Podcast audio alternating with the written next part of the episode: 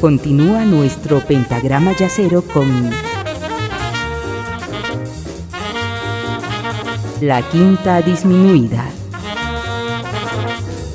En esta segunda parte de la quinta disminuida vamos a continuar con la delicada e hipnotizante cadencia de ese 1, 2, 3, 1, 2, 3, 1, 2, 3, característica fundamental del vals, pero siempre con un enfoque desde la óptica del jazz y sus más cercanas fronteras. Pero antes, ¿qué les parece si retrocedemos unos siglos y les cuento nuevamente algunas otras teorías, hipótesis y leyendas de los orígenes del vals vienés?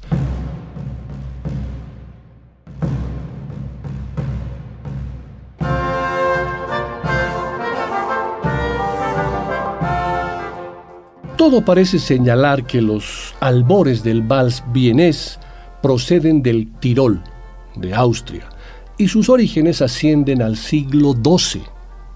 Teniendo en cuenta que a cualquier baile en el que la pareja gire se le podría estimar antecesor del vals, muchos son los bailes que podrían considerarse como tales. Por ejemplo, el Nachttanz, una danza popular de Bavaria en el siglo XII, en la que igualmente se bailaba dando vueltas.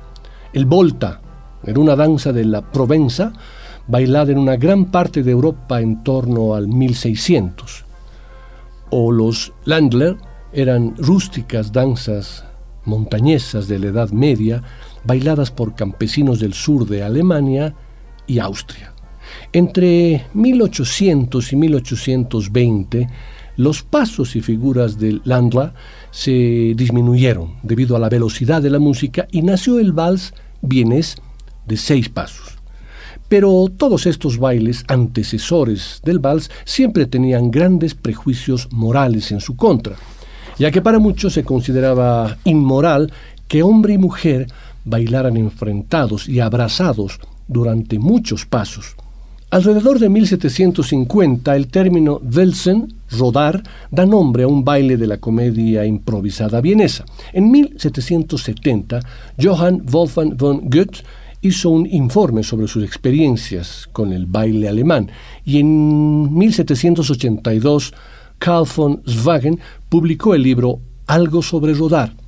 Cuatro personas bailaron en 1787 el primer vals en la ópera italiana una cosa rara, aunque se cuestiona si este fue el origen del vals vienés. A partir de 1794 se enseñó el vals vienés en el Tribunal Real Prusiano. La futura reina, Louise von Prusen, prohibió el baile. En Berlín esta prohibición fue válida hasta 1918, pero en Múnich fue tocado y bailado. El vals vienés triunfó después del Congreso vienés de 1815.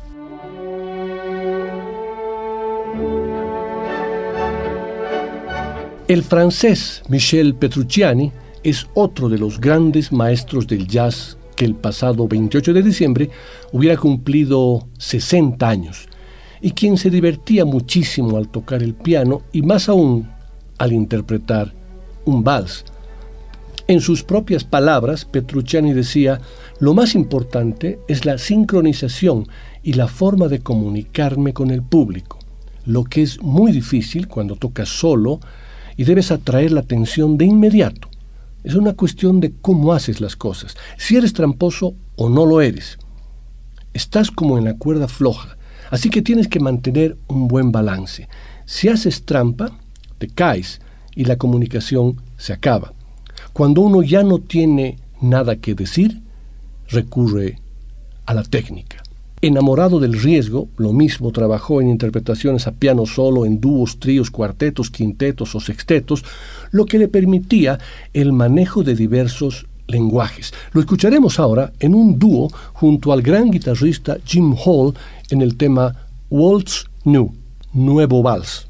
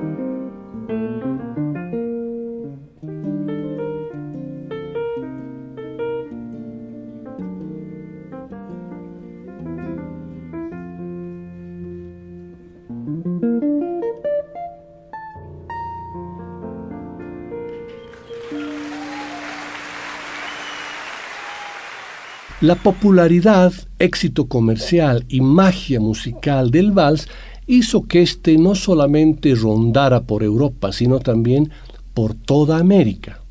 Por ejemplo, el vals venezolano es la versión, adaptación e interpretación del vals a los estándares musicales y culturales de Venezuela.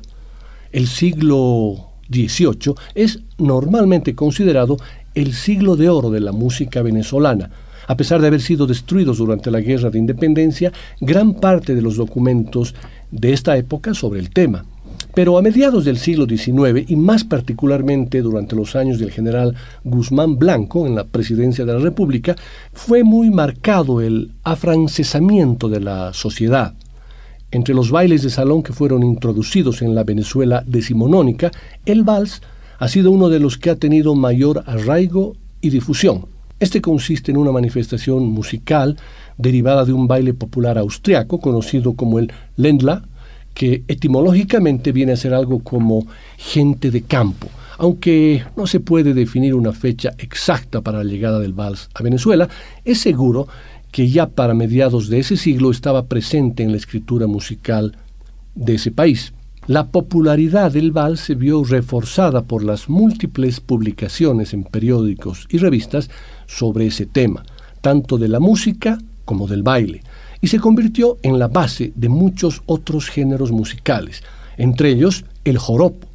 De acuerdo con Luis Felipe Ramón y Rivera, existen dos corrientes en el vals, el de salón y el popular. En el vals de salón, el instrumento favorito para su ejecución es el piano, en el que se dedicaron a la composición de valses de dos partes.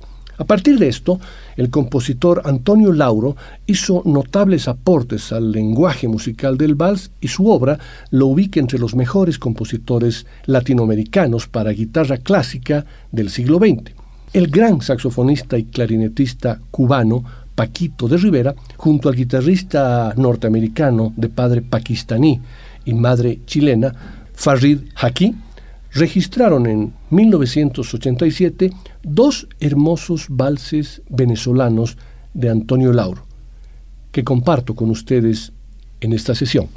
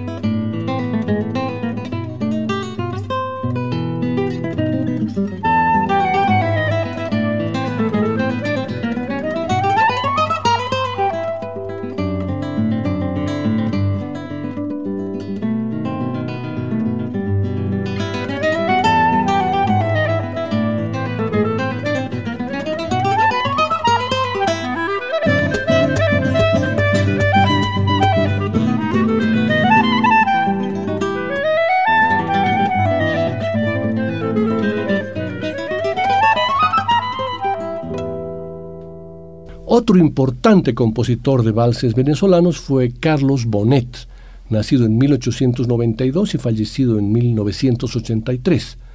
Entre sus valses más conocidos está La Partida, Quiero ser tu sombra, que en la interpretación del gran guitarrista argentino Luis Salinas adquiere unos colores maravillosos que amalgan sutilmente el vals y el jazz de manera única.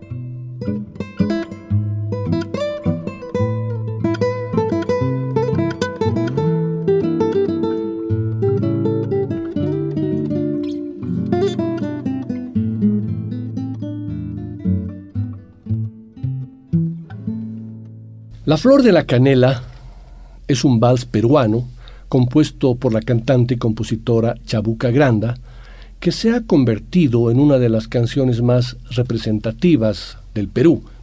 Nos habla de la Lima de antaño y en ella se recorren históricos paisajes de la capital. La Flor de la Canela fue un homenaje a Victoria Angulo Castillo de Loyola, amiga de Chabuca Granda. Victoria era una mujer humilde que vivía en el distrito del Rímac y todos los días debía cruzar el puente de palo, que hoy es el puente Santa Rosa, al final de la avenida Tacna. Esta acción motivó uno de los versos de la canción. La Flor de la Canela fue una de las primeras obras de la antología que la gran Chabuca dedicó a sus amigos, a gente que admiró y quiso, a quienes enmarcó y estampó en su lima tradicional.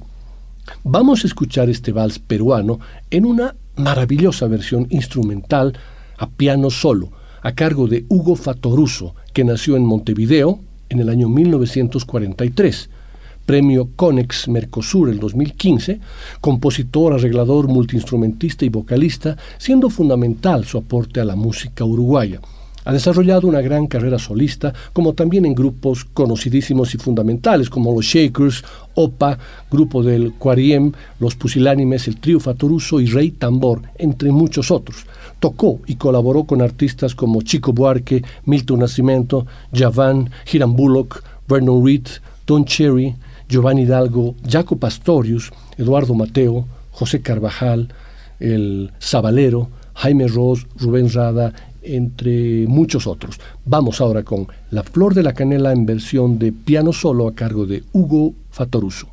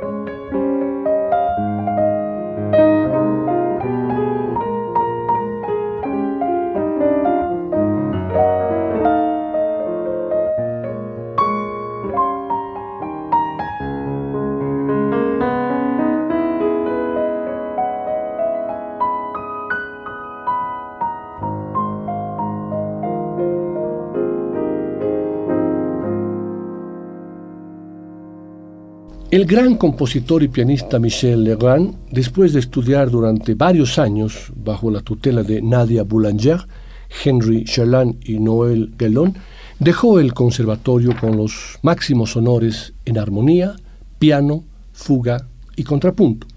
De inmediato se decantó hacia el mundo de la canción para trabajar como director musical, acompañante del famoso cantante francés Maurice Chevalier, con quien viajó en sus giras internacionales. Esto le dio la oportunidad de visitar Norteamérica por primera vez. Su disco, I Love Paris, fue muy bien recibido tanto por la crítica como por el público en general, llegando a los primeros puestos en las listas. Su primera gran canción fue un vals, La Valse de Lila, el vals de las lilas, que muestra un estilo propio de escritura melódica que pronto se convertiría en su seña de identidad. Puse mucha fe en la melodía, admite. Nadia Boulanger siempre me decía, puedes poner lo que quieras por encima y por debajo de la melodía. Pero pase lo que pase, lo que realmente cuenta es la melodía. Por ejemplo, la música contemporánea tiende a aburrir porque carece de este elemento fundamental. Tiene increíbles ritmos, armonías, contrapuntos y demás, por supuesto, pero sin melodía, que es la sangre vital de un tema. Un tema sin melodía es un tema sin vida. Esta característica de la música contemporánea tiende a deshumanizarla. Por mi parte, la melodía es un amante a quien siempre seré fiel. Esto se puede sentir profundamente en este vals que escucharemos a continuación, en una versión que une el sedoso sonido de la armónica de Toots Thielemans con la profunda voz de la pianista y cantante Shirley Horn.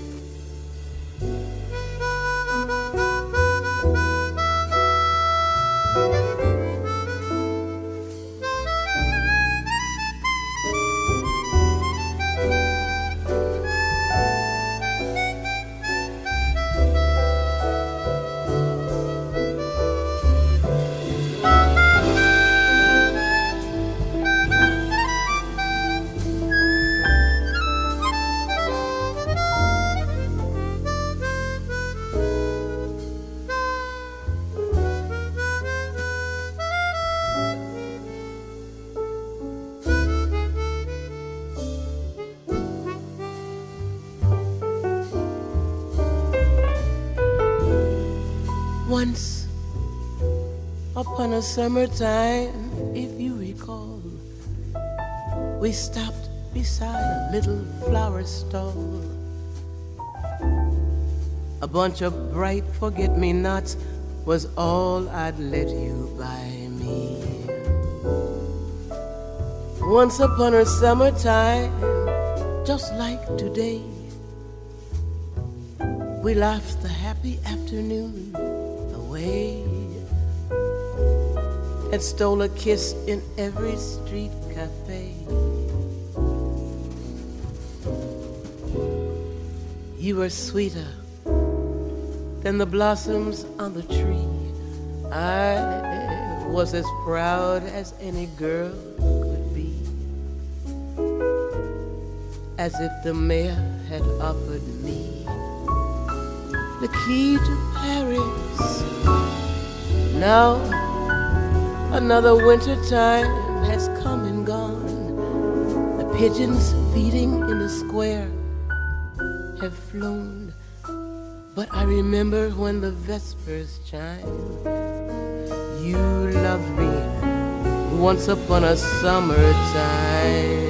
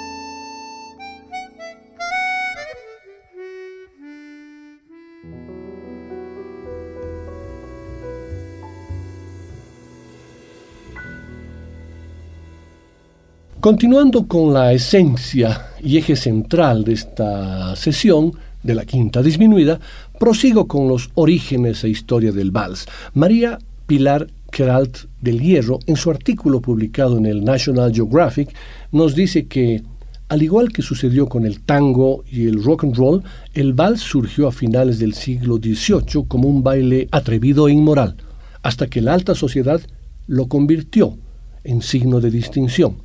El vals parece actualmente inseparable de la Viena del imperio de los Habsburgo. Sin embargo, los orígenes del más armonioso de los bailes fueron humildes y rurales.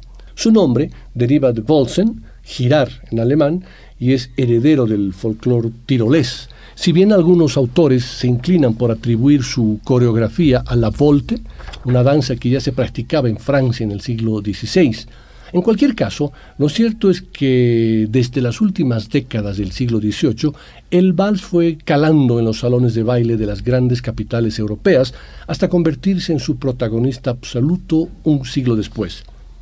A comienzos del siglo XIX, el vals hacía furor entre los más jóvenes. En cierto modo era la expresión perfecta de una nueva sociedad que había rinconado los usos aristocráticos y había concedido el mando a la burguesía en el continente. Poco o nada tenía que ver con los estudiados movimientos del minué o la contradanza. El vals permitía a las parejas entrelazarse libremente y conquistar en cada uno de sus vertiginosos giros una absoluta sensación de libertad. Goethe lo recogió vívidamente en una escena de Las penas del joven Werther en 1777, en la que el protagonista cuenta un baile que empieza con unos minués. Cuando llegamos al vals, comenzamos a dar vueltas unos alrededor de los otros, como si fuéramos esferas. Jamás he bailado con mayor ligereza y facilidad. Era yo, algo más que hombre, tener en mis brazos aquella amable criatura, volar con ella como una exhalación, perder de vista todo lo que me rodeaba.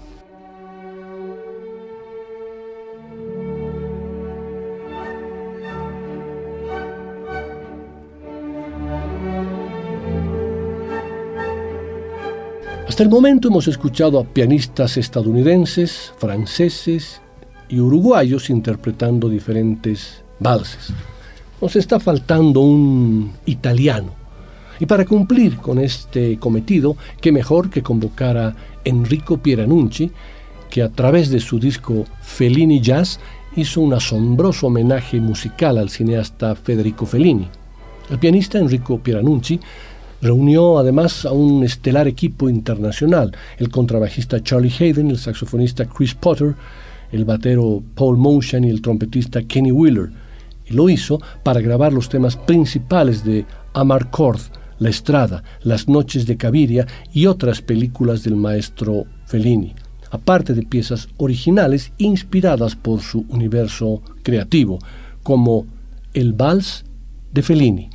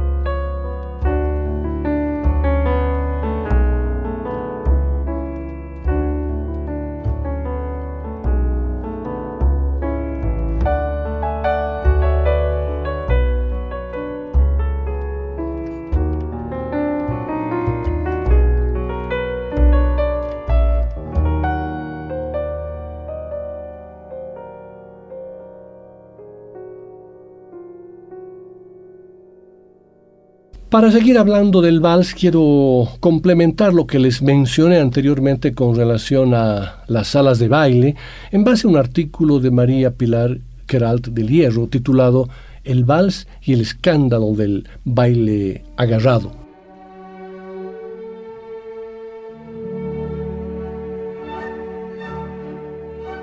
Las mentes conservadoras no tardaron en calificar de inmoral el hecho de que una pareja bailara entrelazada.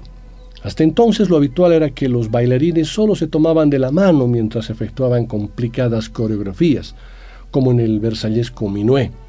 En 1818, Madame de Genlis, institutriz del futuro rey Luis Felipe de Francia, dijo que el vals echaría a perder a toda joven honesta que lo ejecutase. De Genlis definía así el nuevo baile.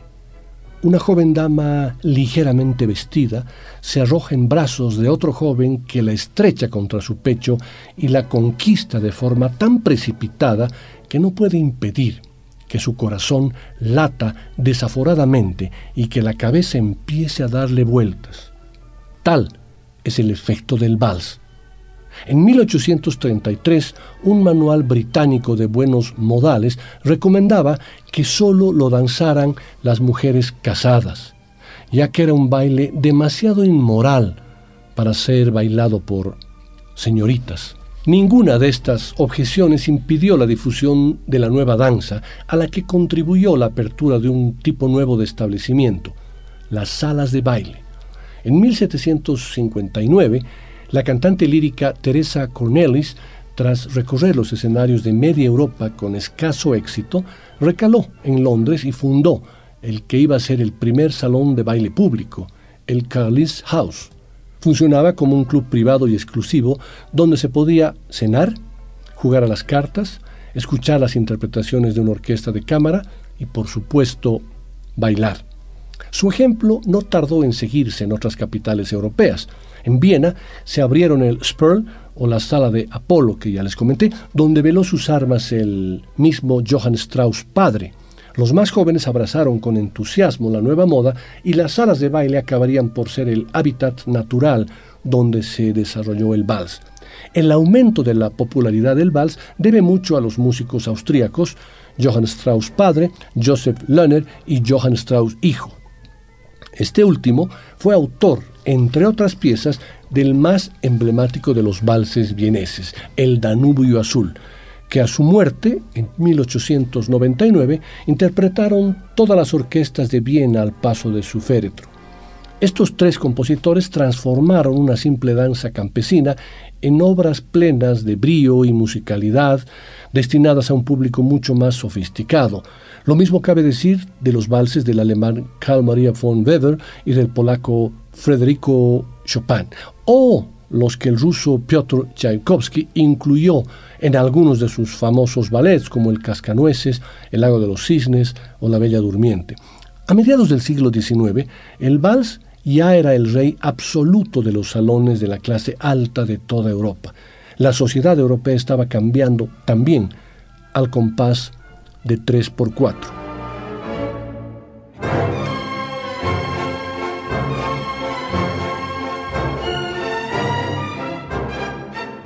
Y en el mundo del jazz, el trompetista y cantante Chet Baker no dudó, junto al vibrafonista Wolfgang Lackerschmidt, en encarar un vals, y lo hicieron junto al guitarrista Larry Coryell, al contrabajista Buster Williams y al gran batero Tony Williams. Esto es el tema titulado Balst Waltz.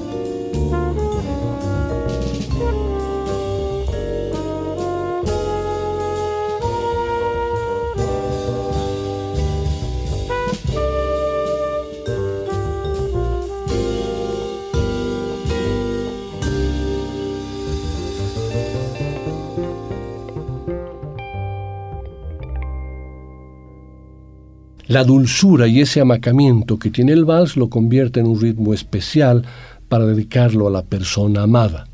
Es lo que hizo el gran contrabajista y compositor Charlie Hayden, fallecido, para su esposa Ruth Cameron, para quien Hayden compuso un hermoso tema titulado Vals para Ruth, que lo escucharemos en la versión que Charlie Hayden grabó junto a Pat Metheny en el maravilloso álbum titulado Beyond Missouri Skies.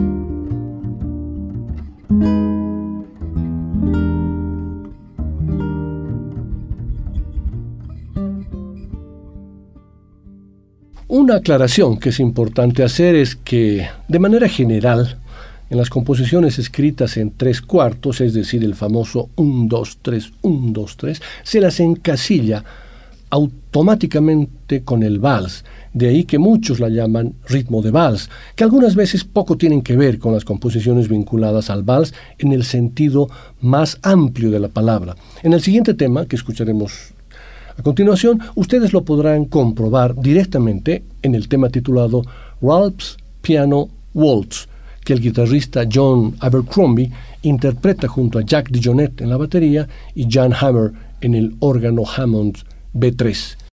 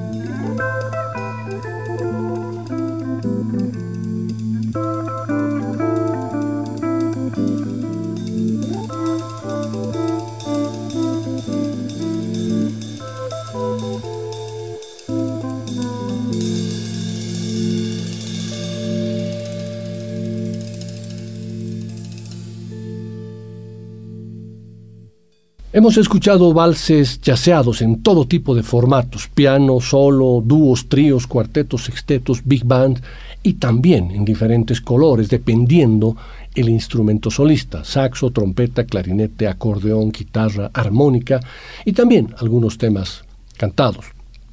Con esa misma dinámica, vamos a cerrar esta sesión balsera con un dúo atípico, vibráfono y guitarra. Los intérpretes, Gary Burton en el vibráfono y Julian Latch en la guitarra, dos generaciones diferentes. Burton con 80 años cumplidos y Julian Latch tiene 35. El tema tiene por título Waltz for a Lovely Wife, Vals para una esposa encantadora, compuesto por el saxofonista alto Phil Woods, fallecido a los 83 años en el año 2015. Un tema con un título así, obviamente tiene una evidente destinataria, la esposa. En este caso, Woods se lo dedicó a su esposa que era nada más y nada menos que Chan, la viuda de Charlie Parker.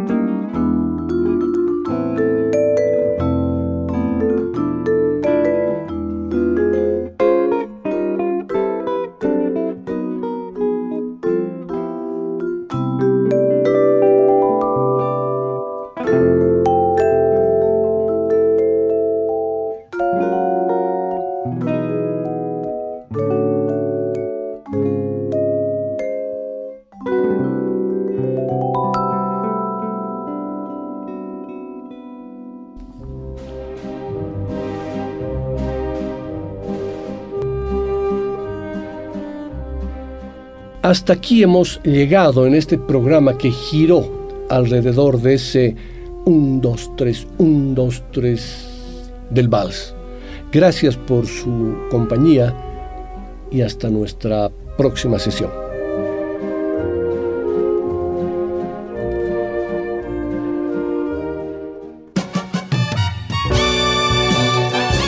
La Quinta Disminuida. Una producción de Nicolás Peña.